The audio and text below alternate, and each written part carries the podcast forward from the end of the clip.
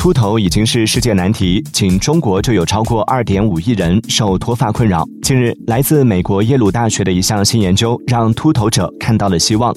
在该研究中，研究人员采取了一种独特的方法来确定诱发毛囊形成和关键触发器的分子信号，让毛囊再生又进一步。相关研究已经发表在《发育细胞》杂志上。